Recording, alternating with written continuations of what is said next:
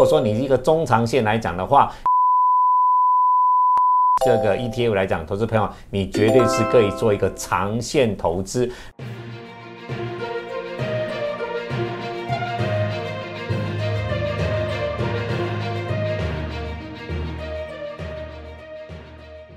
如果你是第一次收看本节目的观众朋友们，一定要帮我们订阅跟开启小铃铛，这样才不会错过我们新影片上传的通知哦。欢迎收看什么金融库，一起去投资，我是子宁。如果你是第一次收看本节目的观众朋友，请先帮我按下订阅跟开启小铃铛哦。全球气候变迁加上巴黎气候协定，让减碳成了各国的方向。也具有长期的投资机会哦。那我们应该要留意些什么呢？我们今天请到一代宗师李春华老师来帮我们解析哦。我们欢迎李老师。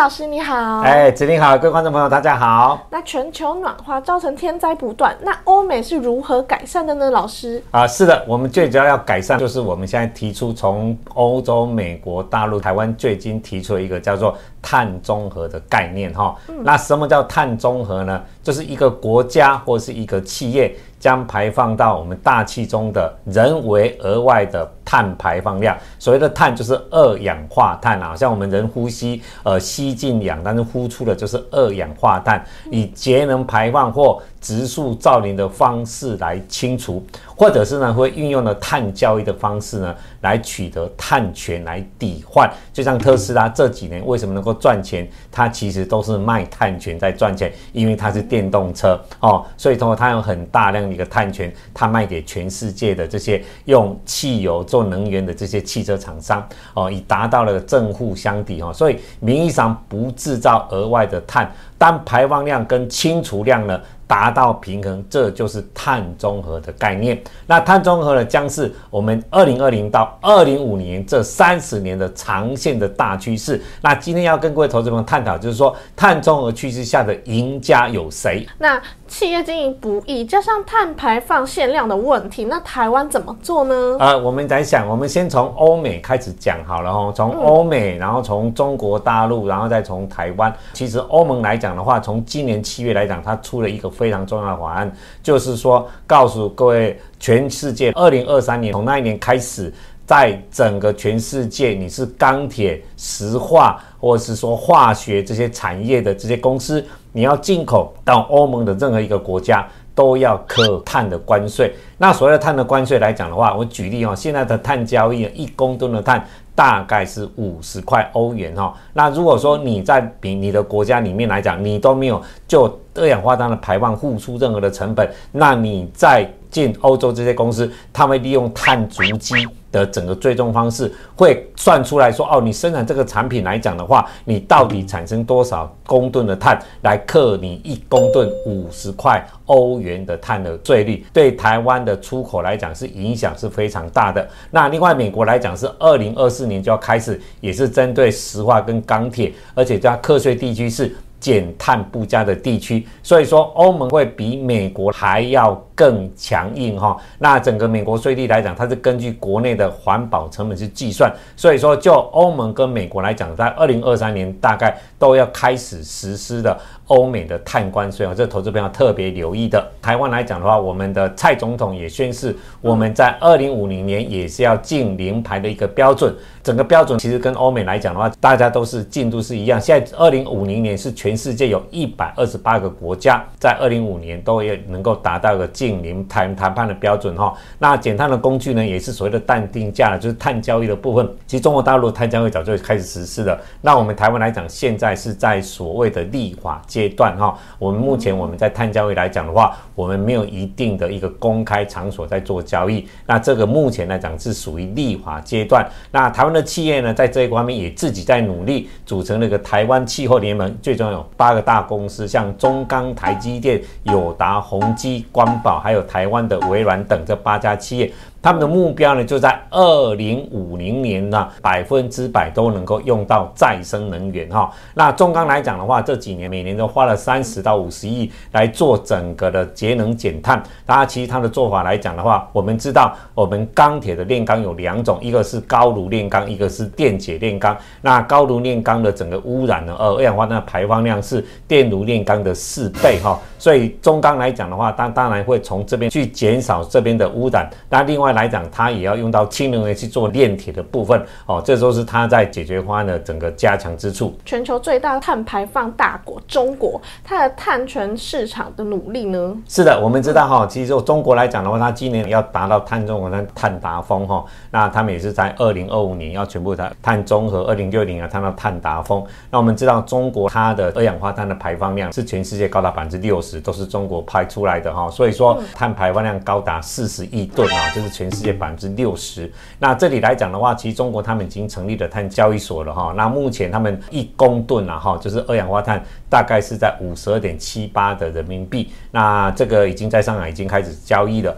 那中国燃煤发电来讲，其实还是占百分之七十的哈。这这一点来讲，他们也非常清楚。那燃煤来讲的话，其实这里的污染非常的大哦，所以说这里他们从今年开始呢。比如说，像下半年，他们对钢铁产业来讲的话，限制我们知道，钢铁产业最大的在中国最大就是在河北地区，有在唐山的部分哦。这一块来讲的话，他们今年强迫呢减产百分之十，大概要少了六千万吨的粗钢了哈。那最主要也是就对碳排放量做所谓的呃加强管制。那另外来讲，中国大陆一年排放高达四十亿吨的二氧化碳呢，也是全世界非常大的一个地区。我们知道中国大陆来讲，不管钢铁啦，哦，塑化哦，这边来讲的产能都非常的大哈。过去讲，呃，北京只要一到冬天呢，天空都是灰蒙蒙的哈，所以他们这前几年就已经开始在做这个努力了。那预估来讲，中国碳权交易一年大概大概有两千亿人民币的产值的。那碳排放交易上路，价格是不是也随着天气的变化跟着走高呢？呃，没有啦，当然这个碳交易跟天气是完全没关系的哈。那一般来讲的话，我们知道一个美国洲际交易所碳排放交易。它有一个叫 EUA 啦，就是欧盟的整个呃 allowance 的这个价格。那大概来讲的话，它每一个单位就是十公吨的二氧化碳做交易。今年来讲的话，其实它的碳交易的价格已经创了新高，已经来到了五十块欧元的一个价位了哈。所以说，以碳权目前的价格来讲的话，是越来越高的。是，那看着碳权交易走高，台股有什么是可以留意的呢？在市场上耳熟能详就是 ESG 嘛，哈，就是永续企业经营啦。我们讲说永续企业的呃企业责任，然后那代表的 E 就是代表 environment，就是 E 代表环境保护。S 就是 social，就是 S 代表社会责任，G 就是 government 啊，government，G 就代表公司治理。那其实来讲的话，这是现在的国际资金啊，在选择到全世界去寻求那个投资标的。非常重要的整个选择的一个参考。那我们台湾来讲的话，综合一个族群来讲，最重要就是零零八五零的元大台湾 ESG 的永续的 ETF 哈。那这档来讲，ETF 是在二零一九年就开始上市了，那整个的表现还算是不错哈。那这里来讲，投资朋友可以留意，除了这一档康，你可以买 ETF 以外呢，你可以买它元大台湾永续 ETF 的。前十大持股，那前十大持股来讲呢，第一名当然就是台积电了，二三三年的台积电，它的持股比例高达百分之二十八点六一。那我们这也把今年跟明年的 EPS 呢都预估出来了哈。那在二四五四的联发科，二三一七的红海，二三零八的台达电，二三零三的联电。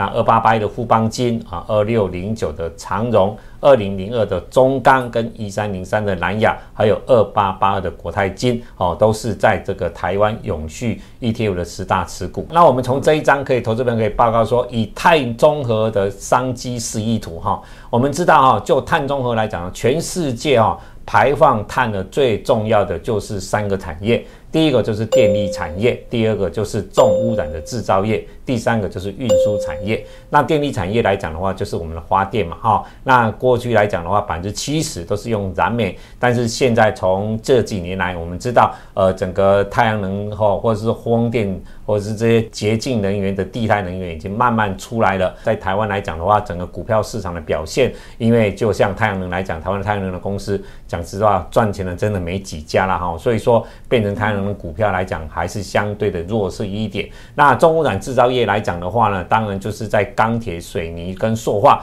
那钢铁就大陆来讲的话呢，目前它已经开始在减产能了。那过去呢，提供全世界钢铁最大的就是在大陆。那目前呢，因为它已经开始出口要瞌睡了，那再加上，印度、欧洲、美国都是要基础建设，所以说就钢铁的产业来讲的话，大概二至三年的整个产业的往上呢是大家的一个共识。那运输产业的部分来讲的话，就是大家讲的电动车啊，电动车有混纯电动车、油电混动车，还有氢能的驱动的电动车。那大概来讲，大家比较纯的就是纯电动车的部分，就 Tesla 嘛哈。那我们台湾最近来讲呢，这些表现相对就不错，像借林。那哈，像茂联 KY，像和大啦，这都是相关个股的族群哈。那我们来下一章呢，我们会跟各位投资者来提供一些哦碳中的相关个股，那里面包含了绿能的台雷达电、金普。还有 ASEKY，ASEKY 是新普的子公司。那其实它是最主要是做动力电池的部分。那新普来讲的话，它也是从笔电的电池，也慢慢转往了这个所谓的呃在汽车相关的电池啦。那另外就是汽车电子跟电动的自行车哈。各位投资朋友，其实欧美现在电动自行车非常的兴盛哈，因为节能减碳来讲，大家就少用汽车，利用骑脚踏车的方式。那如果骑脚踏车比较 累的话呢，那就用电动自行车。哦，所以像呃巨大啦、美利达啦这些公司来讲，电动自行车其实出货都相当的大哈。那相关个股有同心、茂联 KY、奇力新。还有瑞普哈、瑞昱哈，还有联电呐哈，那因为联电它最主要车用电子的相关的 MCU 都是它在做的哈。那美利达当然就是自动自行车的部分。嗯，那最后请老师帮我们总结一下未来需要注意些什么吧。好，是的，第一个当然就是留意啦，你你你留意 ETF 啦。如果说你一个中长线来来讲的话，零零八五零台湾永续这个 ETF 来讲，投资朋友你绝对是可以做一个长线投资。那长线投资来讲呢，当然我建议投资朋友还是分批承接哈，就是定期定额去做购买就可以了。那第二个呢，我们来讲永续发展的长期投资。如果说你要一个比较个股的长期投资呢，像台湾的台积电呐，哈，像台湾的联电啊，像中钢啊、国泰金啊、富邦金啊，其实这种大的企业呢，它才有办法对 ESG 这种永续来讲的话，做比较大的一个所谓的推动啦。那大企业推动完以后，政府再去做监督，接下来才有。小企业哦，所以说一定是大企业先动作哈。如果说一个比较个股的长线投资来讲的话，我还是建议比较走一个比较大型的这些个股。那第三个就是利用新闻找寻投资机会哈。那我们知道呢，台湾呢未来来讲的话，电动车也好，或者是说节能减碳也好，也是我们现在的台湾政府非常重要的一个目标。像比如说哦，太阳能啊，比如说政府要增加多少的呃 GW，这是十亿瓦的整个产能，不管是在风力发电，或者是说太阳能发电来讲的话，那政府的政策来讲的话，一定会影响这些个股。那这些的消息来讲的话，投资朋友未来还是可以持续留意这些呃新闻呢，对个股的影响的。是，那政策会改变企业的方向。当趋势一来无法挡，如何利用题材提早布局就很重要了。那谢谢老师今天的解析，谢谢，谢谢，谢谢志玲，谢谢各位投资朋友。如果你们喜欢我们的节目，请帮我们按赞、订阅跟分享哦。Smart 金融库一起去投资，我们下次见，拜拜，拜拜。